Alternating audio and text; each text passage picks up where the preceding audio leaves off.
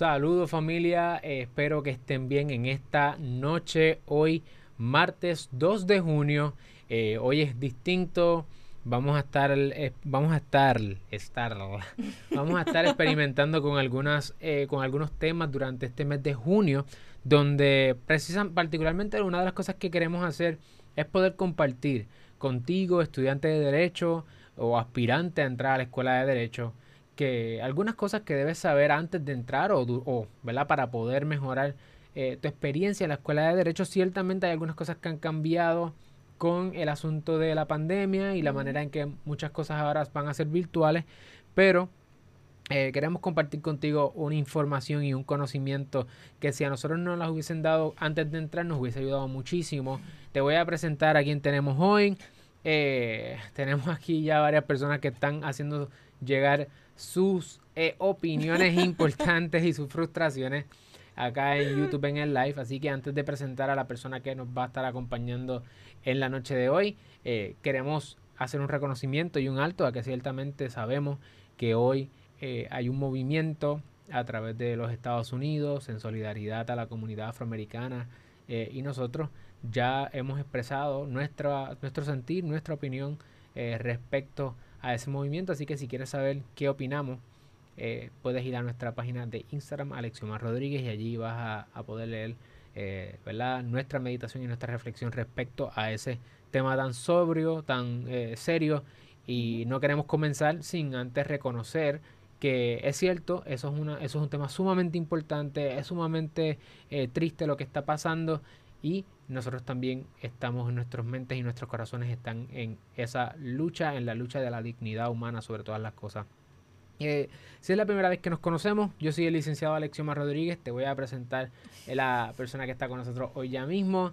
Eh, sabes que lo que me gusta hacer es ayudarte a montar, crecer y proteger tu negocio, particularmente los martes. Lo que hacemos es que le dedicamos el día completo a la profesión jurídica y hablamos muchas cosas desde el punto de vista de ser abogado, el behind the scenes, las personas que están detrás de sí, y eso incluye estudiar derecho.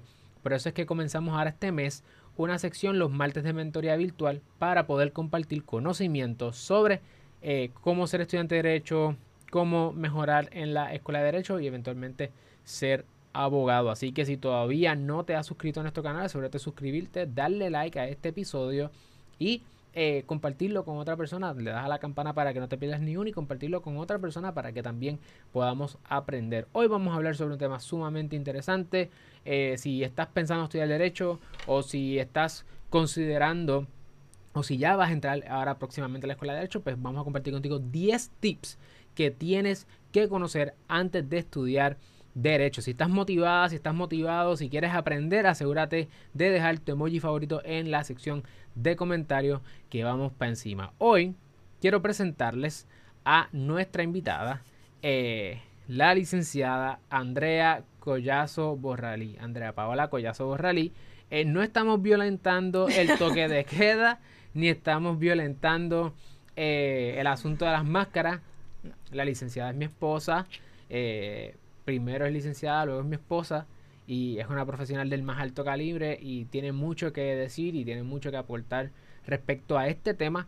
Así que para mí es un súper placer tenerla con nosotros y va a estar trabajando con nosotros este tema particularmente porque es una de sus pasiones, compartir el conocimiento de lo que significa estudiar derecho eh, y ayudarte a ti a que tú puedas tener una mejor experiencia en la escuela de derecho. Andrea, o la licenciada Andrea Goyazo Burralí, Trabaja en el, en el bufete Casellas Alcover y Bulgo. Su experiencia laboral incluye eh, bufetes en Rey como Jonili Borges, el Tribunal Federal, también ella estuvo allí. Y tiene otras experiencias eh, corporativas y de litigio que la capacitan a ser ahora mismo pues, una profesional del más alto calibre, admitida al foro estatal, al foro federal, eh, tiene, tiene todas las de la ley y tiene mucho éxito, viene de un estudio en Estados Unidos, su bachillerato, tiene todo el pedigrí para ayudarte a ti y a que puedas tener una mejor experiencia y ayudarte a que cuando termines siendo abogada o abogado te dediques a hacer lo que te gusta. Andrea, gracias por estar con nosotros. Este, vamos a comenzar. Vamos a hacer este tema hoy de dos maneras. Vamos a dividir la primera parte, unos, unos consejos generales que queremos compartir contigo, cinco consejos generales y otros cinco consejos más sustantivos. Así que, ¿cuál es el primer consejo? El primer consejo es ajusta tus expectativas y define tu por qué. Ajusta tus expectativas y define tu por qué. Yo tuve que ajustar mis expectativas hoy porque yo quería tener cada uno unos audífonos, cada uno un micrófono y, y hoy estamos compartiendo y eso es parte de ajustar tus expectativas, pero nuestro por qué es más poderoso que eso. Así que próximamente vamos a estar haciendo la inversión, no te preocupes. Eh, 41% de los abogados de un estudio que hizo la Escuela de Derecho con el Departamento de Economía de Río Piedra arrojó luz de que, de que abogados que una vez se gradúan y llevan cuatro años de experiencia se ganan en promedio en salario 40 mil dólares. Tú me vas a decir, ¿qué qué? 40 mil dólares. Si tú pensabas que estudiar derecho es hacer dinero, estás equivocado o equivocada. De hecho, nosotros tenemos en nuestro playlist de empresarismo para abogados tenemos allí eh, una entrevista que me hicieron la gente de, y mis amigos de Economía con Calle, Carlos Vicentí, sobre si vale la pena estudiar Derecho en Puerto Rico y, hablamos sobre este tema del dinero. Y ciertamente, si tu expectativa es ganar en dinero, esa expectativa es incorrecta. Además, el 38% de estos abogados dura eh, un año o menos en su primera experiencia laboral cuando se gradúa. De hecho, Andrea ya lleva mucho tiempo en su práctica. Pero yo duré siete meses en mi primera experiencia laboral después de haberme graduado. Así que sí, estas cosas son así. Eh, tienes que ajustar tus expectativas. Tienes que saber qué es lo que te gusta y qué consejo tú le darías a una persona para que sepa qué es lo que le va a gustar cuando se gradúe. Bueno, yo creo que es bien importante esto de ajustar tus expectativas porque a veces uno cuando entra a la escuela de derecho, uno dice, ah, de seguro lo que me va a gustar es el derecho corporativo o derecho administrativo. Y cuando llegas a las clases, eh, los profesores, la materia como tal, empiezas a aprender lo que realmente significa el derecho corporativo, administrativo, constitucional, y tú dices, espérate, esto no es lo que me gusta, o esto sí es lo que me gusta. Por ejemplo, yo tenía, ¿verdad? Yo siempre pensé que iba a ser una abogada de, de, derecho ambiental y pues cuando entré a la escuela de derecho pues me di cuenta que en verdad el derecho ambiental es mucho derecho administrativo. Así que pues eso cambió. Yo tuve que ajustar mis expectativas a lo que realmente era lo que me gustaba. Y estoy seguro que tú también cuando entraste, tú pensabas que, ah, yo salgo de derecho y esto es lo que yo voy a hacer, esta área es la que voy a practicar. Y pues no necesariamente fue así. Y lo otro también es que a veces eh, hay este pensamiento que viene yo creo que de antes, que es que uno dice, ah, voy a estudiar derecho, salgo, eh, tomo la reválida, paso y obligado tengo un trabajo. Tengo un trabajo safe y voy a ganar miles de dólares. Y no necesariamente es así, ¿verdad? Uno tiene que ajustarse. El mercado es un poco... Eh, un poco no, el mercado es sumamente competitivo, eh, hay muchos abogados, así que uno tiene que buscar siempre la manera de, de tratar de sobresalir, de ser diferente a los demás. Así que por eso es importante, yo creo que entonces uno tenga que ajustar sus expectativas y definir exactamente por qué es que tú vas a ir a derecho definitivamente, yo creo que una de las cosas que tienes que saber, aquí nos, nos dice Juan Ortiz en los comentarios live aquí en YouTube, nos dice, yo pensaba que mínimo eran 65 mil dólares. Juan, yo también. ¿Sabes que 65 mil dólares es lo que comienza más o menos cerquita un abogado o una abogada que entra a uno de los bufetes más grandes de Puerto Rico? Si tú quieres ganar esa cantidad de dinero, tú tienes que entrar a ese tipo de bufetes que normalmente están en Atorrey, representas corporaciones grandes y si pudieras estar ganándote eso. De hecho, yo, yo renuncié a 65 mil dólares cuando iba a lanzar SID y ese era mi salario entre todas, entre bonos y cosas. Así que es, es chabón, es, esa es, ¿verdad? Pocas personas o, o no son la mayoría o no es la regla eh, no es la media que ese sea el dinero. Eh, son 40 mil dólares, así que para, te puedes ganar mucho más que eso, pero esa no es la expectativa real. Eh, y esto lo decimos que es importante porque cuando estés en la escuela de derecho es sumamente importante el tip número dos. No te vuelvas loca ni loco cogiendo préstamo estudiantil. Así es, el 40% de los egresados, ese mismo número, tenía de este estudio más de 40 mil dólares en deuda. Entonces, estamos hablando de que tú te estás ganando 40 mil dólares más o menos en promedio y esa misma cantidad la tienes en deuda de préstamos estudiantiles. Yo sé que es una gran tentación uno decir, ya, eh, me voy a meter 20 mil pesos este semestre o este año en el préstamo y, y se ve lindo el, el, número, se ve el dinero fácil de conseguir, pero la verdad es que no. Es un problema si tú te embolsillas demasiado dinero en préstamos, porque cuando salgas, recuerda que van a estar los intereses acumulándose y vas a tener que pagar esos préstamos eh, una vez salgas y va a ser bien difícil si no haces una planificación financiera. Y sí, yo creo que eso es muy importante porque a veces uno, uno piensa, ¿verdad? Tú dices, ah, tiene dos caras de la moneda, de la moneda yo creo. Eh, una es que coge el préstamo y después dice, tiache, eh, esto es un montón de dinero y después para pagarlo es difícil. Y también está al otro lado, que es que tú coges los 20 mil todos los años y tú los miras y dices, tiache, tengo un montón de dinero. Y específicamente si es la primera vez que tú vas a ser independiente en cuanto a, al dinero y vas a manejar una cantidad tan grande de dinero por primera vez y te llega eso y tú dices, 10, 20 mil pesos me dan para lo que sea. 20 mil dólares se van rápido. Y es sumamente importante, ¿verdad? Que uno cree esa conciencia y ese primer año, pues, ¿verdad? Eh, eh, es razonable que uno tome los 20 mil dólares. Pero después de eso, yo creo que uno debe ir ajustándose y viendo más o menos qué es lo, cuánto es que uno gasta y en qué para entonces los otros años no necesariamente tener que solicitar la beca o, perdón, el préstamo completo. Y eso nos lleva a nuestro tercer punto, ¿verdad? Nuestro tercer tip, y es que una de las formas en que tú puedes trabajar con este tema específico es aprendiendo sobre las finanzas personales y, ¿verdad? Procurando experiencia laboral en la medida que sea posible durante tu, tu, carrera en la escuela de Derecho. Ciertamente. Yo sé que Juan ya está de, quitado, me dicen, mira, yo iba a coger eso, olvídate de eso, esos son demasiado chavos, demasiado préstamos.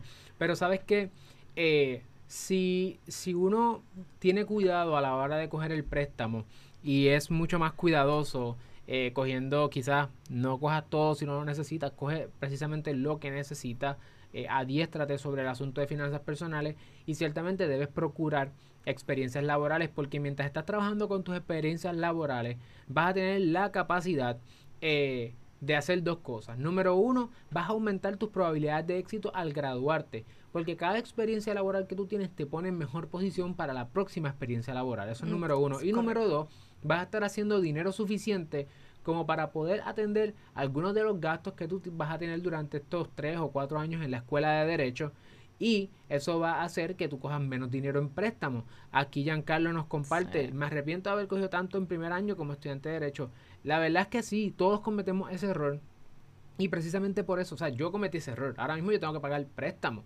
Eh, pero si ahora mismo ustedes conocen esta información, saben que para segundo o tercer año eh, pueden hacer la diferencia, pueden tomar una mejor decisión.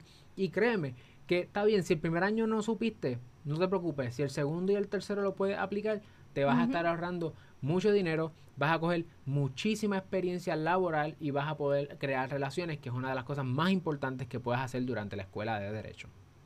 Eso es así. Y como tú estabas diciendo, ¿verdad? Tomar eh, buscar esas experiencias laborales. Eh, por eso es que entonces eso nos lleva a nuestro cuadro, cuarto punto. Y es que la gente nos va a decir, pero ¿y mis notas? Las notas es una de las cosas que yo sé que preocupan. Yo sé que te frustras quizás porque no sacas las notas que tú querías, eh, a lo mejor no tienes el promedio que tenías en bachillerato y, y como dijo eh, aquí, que la citamos, dice que es un punto importante el asunto de las finanzas personales y del préstamo. Igualmente, eh, es un punto importante que si tú sabes eso, también sepas que las notas no son el todo en la escuela de derecho. Si, si tú estás consciente de que las notas no lo son todo, ¿sabes lo que va a pasar? Vas a poder tomar mejores decisiones. Y entre esas decisiones está buscar experiencia laboral. Las notas a la hora de uno buscar oportunidades de trabajo, sí, las notas son importantes, pero más importante es a quién tú conoces, eh, qué, qué, trabajos tú has hecho, cuál es tu experiencia y cuáles son esas otras cosas que tú has hecho fuera de la escuela de derecho, las actividades extracurriculares. Y eso es lo que te va a dar lo que le llaman el pedigrí, ¿verdad? Y no es la comida de perro, es ese perfil de que te coloca como un profesional del derecho listo para graduarte. Aquí nos pregunta eh, Neshmaida, ¿se le hizo posible trabajar al mismo tiempo que estudiar? Pues mira, sí, sí lo hicimos. Este, una de las cosas, de hecho, nosotros montamos un startup eh, durante la escuela de Derecho. Eh, eh, somos medio locos, yo sé, pero, pero sí, se puede trabajar. Lo importante es entonces eh, el, el tip número 5. Es mucho, es mucha cosa lo que vas a tener en la escuela de derecho. Por eso es que la organización y el manejo del tiempo son clave. Así mismo es, es, clave. Tú acabas de dar en el, ese quinto consejo, es súper importante porque, Neshmaida, para que pueda ser posible trabajar, estudiar, eh, tener una vida, ¿verdad? Social también con la familia, que yo sé que es una de las cosas que más se sufre durante la escuela de derecho. El, el manejo de tiempo eh, te va a ayudar a poder maximizar esos 3, 4 años. Y yo te voy a dar tres tips que te pueden ayudar dentro de este eh, y te pueden ayudar a, poder eh, thrive en la escuela de derecho utilizando el manejo de tiempo, ¿verdad? Que es el quinto punto. Número uno, tienes que aprender a decir que no. No todas las organizaciones estudiantiles te convienen, no todos los pro bonos, no todas las clases, no todas las experiencias laborales, eh, no todos los exámenes, tú sabes. Tienes que aprender a decir que no. Hay veces que no vas a poder leer para una clase y sí vas a poder leer para otra. Eso es una cosa importante. Aprende a decir que no, a salir y a distintos asuntos. Aprende a decir que no. Número dos, tienes que sobreestimar, sobreestimar tu capacidad. ¿Qué te quiero decir con esto? Bueno, sobreestimar el tiempo y subestimar tu capacidad. ¿Por qué? Porque en ocasiones tú piensas, eh, y yo trabajo con para, yo tengo un equipo paralegales, son cinco paralegales, y en ocasiones se piensa, cuando estamos trabajando, yo mismo, que a lo mejor una tarea nos va a tomar X cantidad de tiempo. Nosotros tendemos a ser más optimistas y ponemos que nos va a tomar menos tiempo de lo que realmente nos va a tomar. Si tú piensas que te va a tomar 5 horas, la verdad es que te va a tomar 8. Si tú piensas que tú tienes 10 horas disponibles, la verdad es que tú tienes 6, 8 horas, 6 horas disponibles, 6, 8 horas disponibles. Lo importante es que tú estés clara, claro, que a veces tú vas a querer optimizar eh, la, la cuestión, dar un mejor una mejor promesa que la que realistamente se haría. En mi caso, yo peco de esto a cada rato. Digo, yo te puedo sacar ese trabajo eh, hoy. Lo termino sacando, pero a cuesta de qué? Mm. ¿Ves? Porque no hice el estimado. Cuando uno entra a la profesión y va a ponerle precios a trabajo, te puede costar mucho dinero. Y número tres, debes establecer prioridades. Así que en como tú mismo dices, optimizar el tiempo. Eh, para eso necesitamos eh, establecer prioridades y quiero aprovechar y darle un saludo aquí a George, que es parte de nuestro equipo, parte integral. Gracias, George, por eh, incorporarte. Juan Ortiz, te, me, te veo frustrado, bro. Te ves quitado. No, te me quites. sea derecho, sea otra cosa, no te me quites, vamos para adelante. Y de hecho, si hasta aquí que llevamos los primeros cinco tips, estás motivada o estás motivado, te invito a que si no le has dado un like a este episodio, tienes que darle like, porque cuando tú le das like, tú nos estás ayudando a nosotros a que YouTube, el algoritmo de YouTube, coja este video y se lo comparta a otras personas que también como tú quieren aprender. Porque estos tips no solamente son a la escuela de derecho, te ayudan en la vida diaria. Si tú tienes una carrera eh, o tú quieres ser un empresario, una empresaria, quieres emprender y tienes muchas cosas a la vez, estos tips te van a ayudar igual. Manejo de tiempo, manejo de finanzas. Eh, saber que hay cosas que son importantes en la vida, pero no nada en la vida lo es todo. Entonces hay que tener mucho cuidado con estas cosas y si tú le das like y te suscribes a nuestro canal, YouTube va a compartir esto con otras personas y ellos van a poder aprender lo que tú estás aprendiendo hoy. Vamos a la segunda mitad del episodio de hoy. ¿Cuál es? Sí, ya hablamos de más o menos lo general, ahora vamos un poco más a lo sustantivo. Y es que la, ¿verdad? la pregunta que nosotros decimos que estudiantes ya te aceptaron, ¿qué debes preguntarte ahora mismo es cuál es la meta y qué es lo que tú vas a aprender en la escuela de derecho? ¿Qué es lo que tú vas a aprender? ¿Por qué, por qué derecho y no leyes? Eso es una de las cosas, ¿verdad? O sea, cuando, uno, cuando nosotros entramos a la escuela de derecho, yo sé que una de las preocupaciones que, que tú tenías, que uno tiene, ¿verdad? Es que uno dice, bueno, yo voy a estudiar leyes. Y ustedes han escuchado eso muchas personas, vas a estudiar leyes, vas a estudiar leyes. Eh, y los profesores en la escuela de derecho te dicen, tú estudias derecho. ¿Y por qué? Danos, ¿por, qué, ¿Por qué derecho y no leyes? Bueno, primero, si tú estudiases leyes, cuando tú empiezas la escuela de Derecho, hay unas leyes vigentes y cuando te gradúas ya hay otras. Por ejemplo, el Código Civil. La clase que está ahora en su segundo o tercer año estudió todo un Código Civil, ahora se gradúan y hay otra materia completamente distinta que tienen que aprender. Si nosotros estudiásemos leyes solamente, pues puede que lo que hayamos estudiado sea inservible al punto cuando nos vayamos a graduar. Y lo otro es que la escuela de Derecho, más que eh, aprender leyes que realmente a veces ni las leemos, ¿verdad? Lo que la mayoría de las cosas que leemos son casos. este, lo que te enseña es a pensar como abogado. Es más una destreza de análisis crítico, de escribir eh, y, cómo configurar ciertas cierto estructuras en un escrito como tal.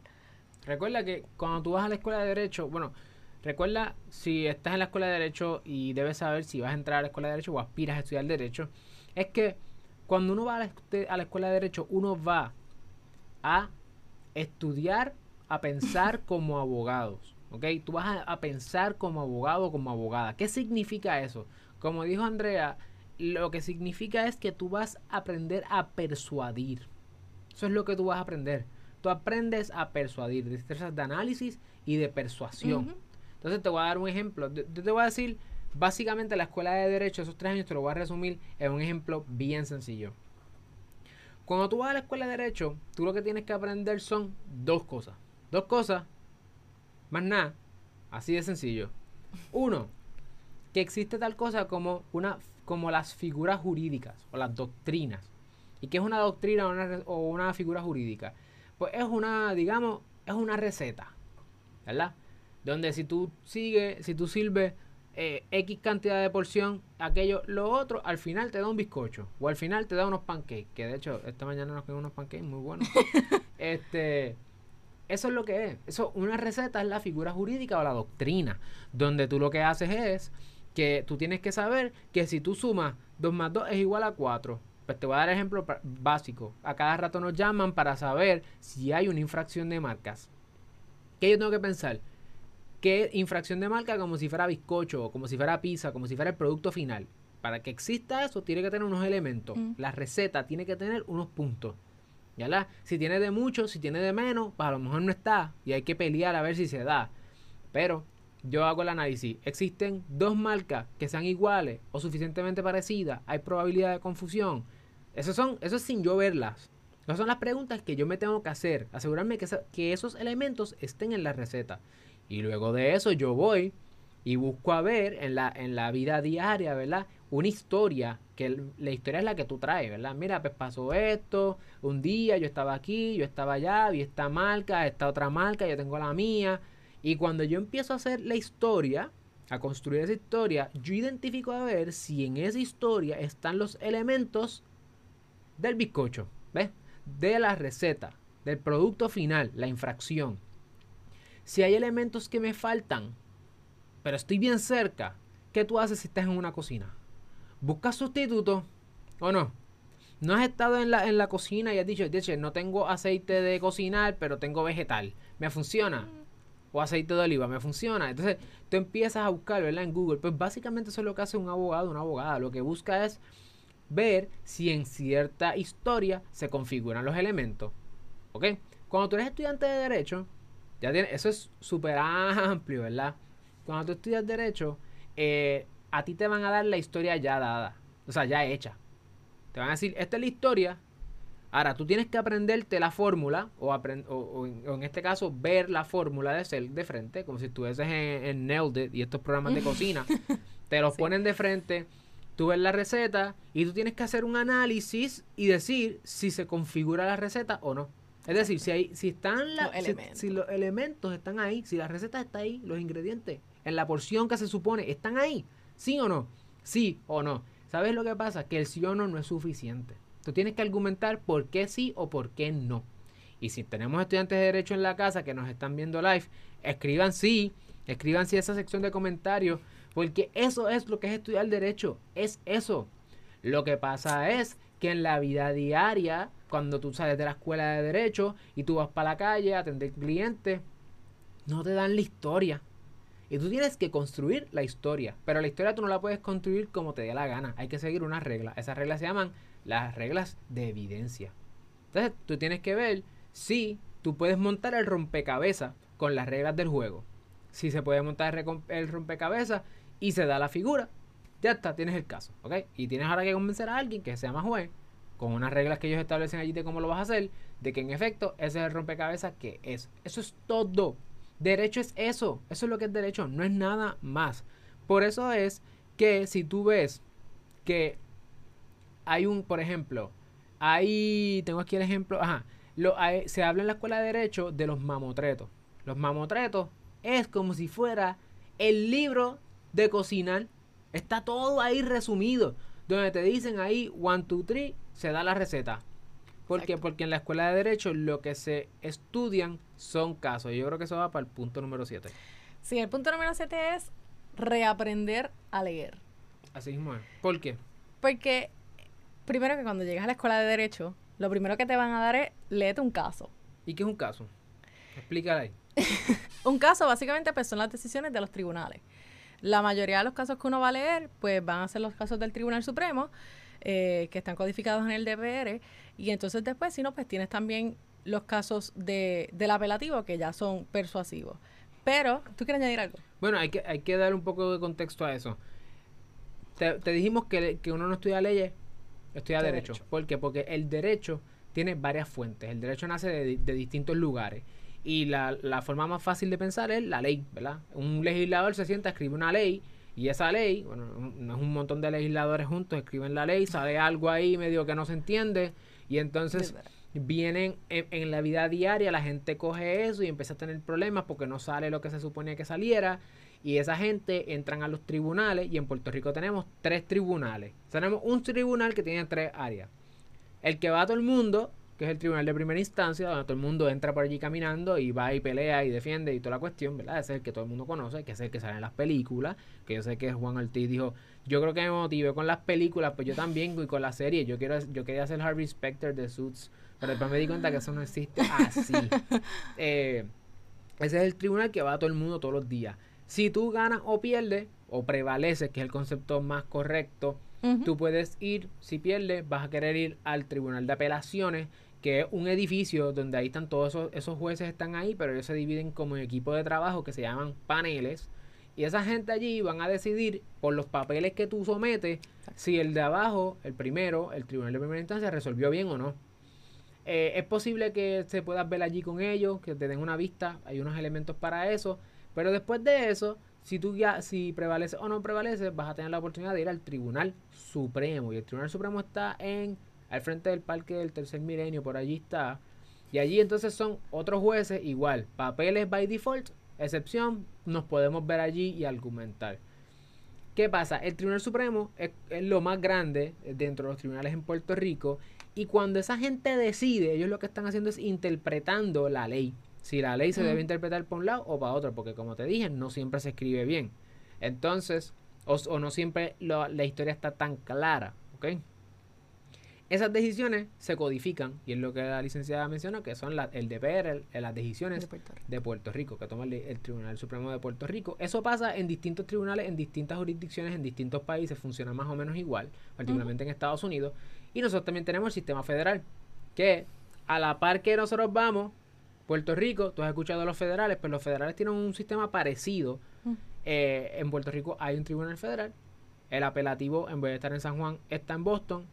Y el, y el Supremo, pues está en Washington DC. So hay que viajar más, para más lugares.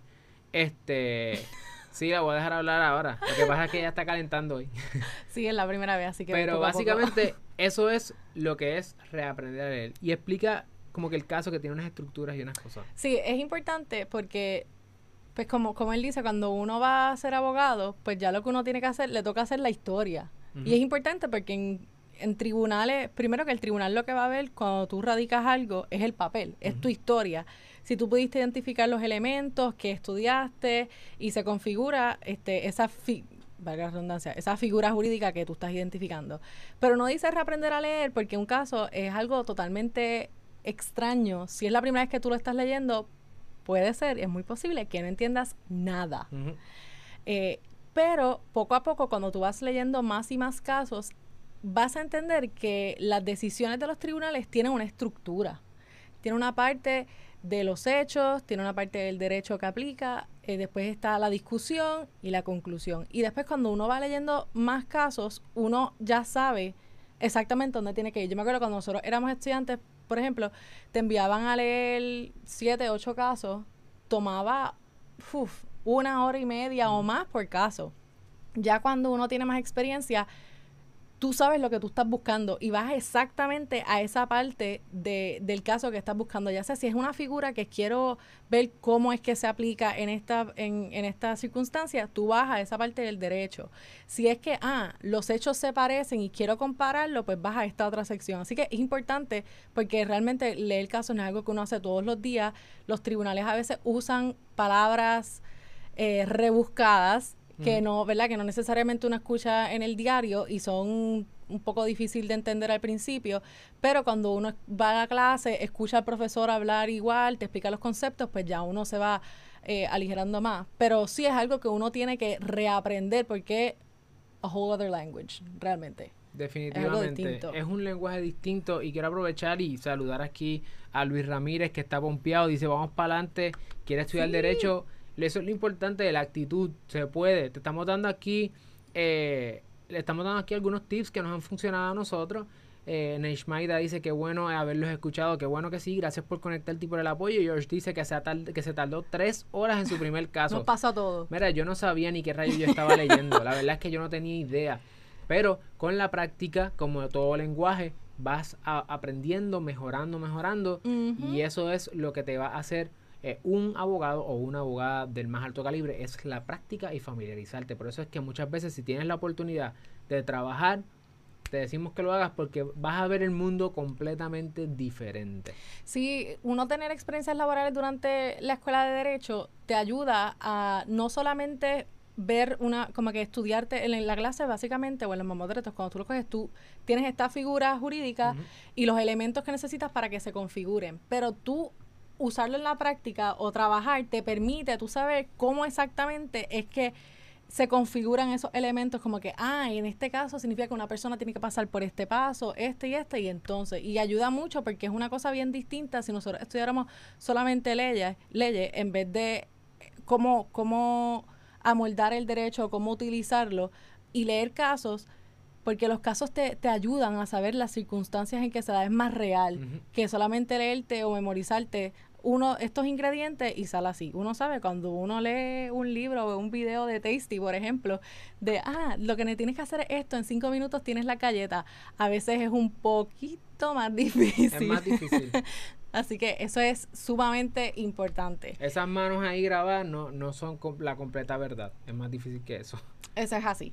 Así que nuestro octavo tip tiene que ver con el ambiente de la escuela de derecho. Y el ambiente de la escuela de derecho es un ambiente hostil y competitivo.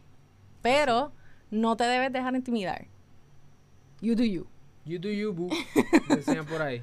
Mira, la escuela de derecho es como si fuera un high school. Básicamente. Eh, lo más seguro, si tú vienes de una escuela pequeña, eh, y hablando de escuela superior, una escuela superior pequeña, o vienes de algún recinto particular del Río Piedra, de Mayagüez, de la UPR, eh, o vienes de otro lugar, es posible que cuando tú entres tú no conozcas a nadie, pero es altamente probable que hayan personas y grupos que sí se conocen y empiezan a, crear clics o claques. Tú empiezas a ver que hay grupos de personas que se conocen desde high school y pues ellos sí se llevan bien o ellos sí comparten o ellos tienen bochinches y entonces los retoman en la escuela de derecho y esas cosas ocurren. Yo sé que es posible que ahora con el, con el semestre virtual sea distinto. No estoy diciendo que va a ser virtual ni estoy profetizando, pero vi que hay un esfuerzo por irse virtual.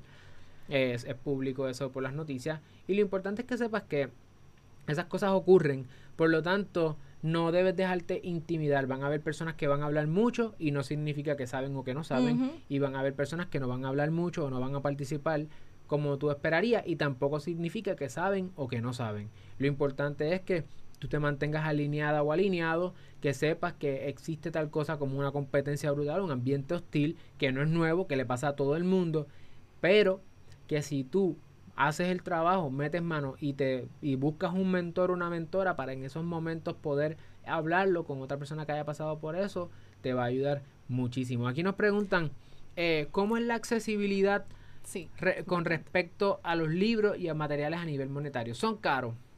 Sí, son, yo, hay que decirlo, ¿verdad? Son caros. Este, los casos y eso, pues son cuando tú entras a la escuela de derecho, exacto, te van a dar eh, databases, bases de datos, eh, bases de datos, disculpa, bases de datos eh, que son gratis, que vas a poder accesar todos los casos ahí, así que eso no te tienes que preocupar y también tú puedes imprimir me parece, en nuestro tiempo, dejaban imprimir, si eran de Lexis, eh, Bueno, espérate, que eso de nuestro tiempo. Perdón. Nuestro tiempo fue hace, hace poco tampoco. Lo único, que, lo único que cambió es lo de la pandemia. Exacto. Y eso acaba de cambiar. Pero podías imprimirlos y todo ningún allá nuestro gratis. tiempo. Sí, sorry, sorry. Podía, yo- a veces me siento como viejita, pero pues. Eh, podías imprimirlo, puedes imprimirlos gratis. Este, en cuanto a los libros, sí, son caros. Este, yo recomiendo comprarlos utilizados, usados, puedes Sí. buscar en Amazon. Y otra cosa que a mí también me resultó un montón eh, cuando estaba en la escuela de Derecho es buscar comprárselo a alguien que era de un año más grande que tú. Alguien que ya pasó por la clase, este, compra el libro porque usualmente los venden mucho más económico que en cualquier lugar, Es así. en la realidad. ¿Cuál es el tip número 9? Eh, tiene que ver con el anterior. Debido a que es un ambiente muy competitivo y bien hostil, es importante siempre colaborar con otras personas y ser un helper, que la gente te reconozca como un helper. Así es. Porque alguien siempre va a necesitar ayuda. Tú siempre vas a poder ayudar a alguien y es, es bueno no siempre estar disponible para otras personas porque va a haber un momento en que uno va a necesitar ayuda. Es la realidad. Y, ¿verdad? Uno siempre quiere contar con gente. Y también otra cosa bien importante es que la manera en que tú eres en la escuela de derecho va a perseguirte cuando tú te gradúes de la escuela de derecho como abogado. O sea, que si tú fuiste buena gente, ayudabas a la gente en la escuela de derecho, cuando tú te gradúes la gente te va a recordar así. Eso es bien importante. Tú, tú creas esta re- Es reputación una reputación. desde la escuela de derecho. Si fuiste shady, cuando te gradúes, sabes que también puedes llevar ese shadiness también a la, a la profesión, así que es importante. Es Tú- así. Sí, definitivamente el, próximo episodio, la semana que viene, vamos a hablar sobre el personal branding y la importancia de que de cuál, de cómo tu reputación te precede y que tienes que estar en control de tu reputación. Eh, pero sí, o sea, tú, las personas no te van a recordar por cuán bien tú participaste en clase o cuán eh, elaborado fue tu argumento en alguna clase y, y si quedaste bien o quedaste mal. Las personas te van a recordar por eh, cómo tú los hiciste sentir. Ujú. Y en mi caso, mi experiencia ha sido que si uno ayuda a otras personas, esas personas se convierten en clientes. Yo tengo abogados que se convirtieron en clientes. eh, Buenos profe- amigos. Profesores que se convirtieron en clientes, en amigos, en colaboradores, eh, ¿sabes? La- lo importante es que tú seas genuina, genuino. O sea, nadie pretende que tú seas perfecta o perfecto. Lo importante es que en, que en esa, ¿verdad? Siendo genuina o genuino, tú también ayudes a las personas y que estés siempre dispuesto a añadir valor, que es uno de los valores, valga la redundancia, los principios más importantes del emprendimiento y del empresarismo. Acá nos pregunta eh, Sofía Rodríguez. Bueno, Sofía, saludos, espero que estés bien. Sofía nos pregunta, ¿recomiendan estudiar derecho de manera virtual o es muy complicado? Pues mira, Sofía, mi hermano comienza derecho ahora, este, ahora en agosto, eh, de manera virtual. Eh, George, si estás por ahí, nos puedes decir más o menos cuál, cuál ha sido tu experiencia. Nosotros lo que vamos a estar haciendo es trayendo eh, los paralegales que trabajan con nosotros y personas que estén trabajando en el semestre virtual para que compartan su experiencia. Así que esa pregunta te la debemos. Sí, porque no tuvimos esa experiencia, así no que en verdad no. experiencia virtual.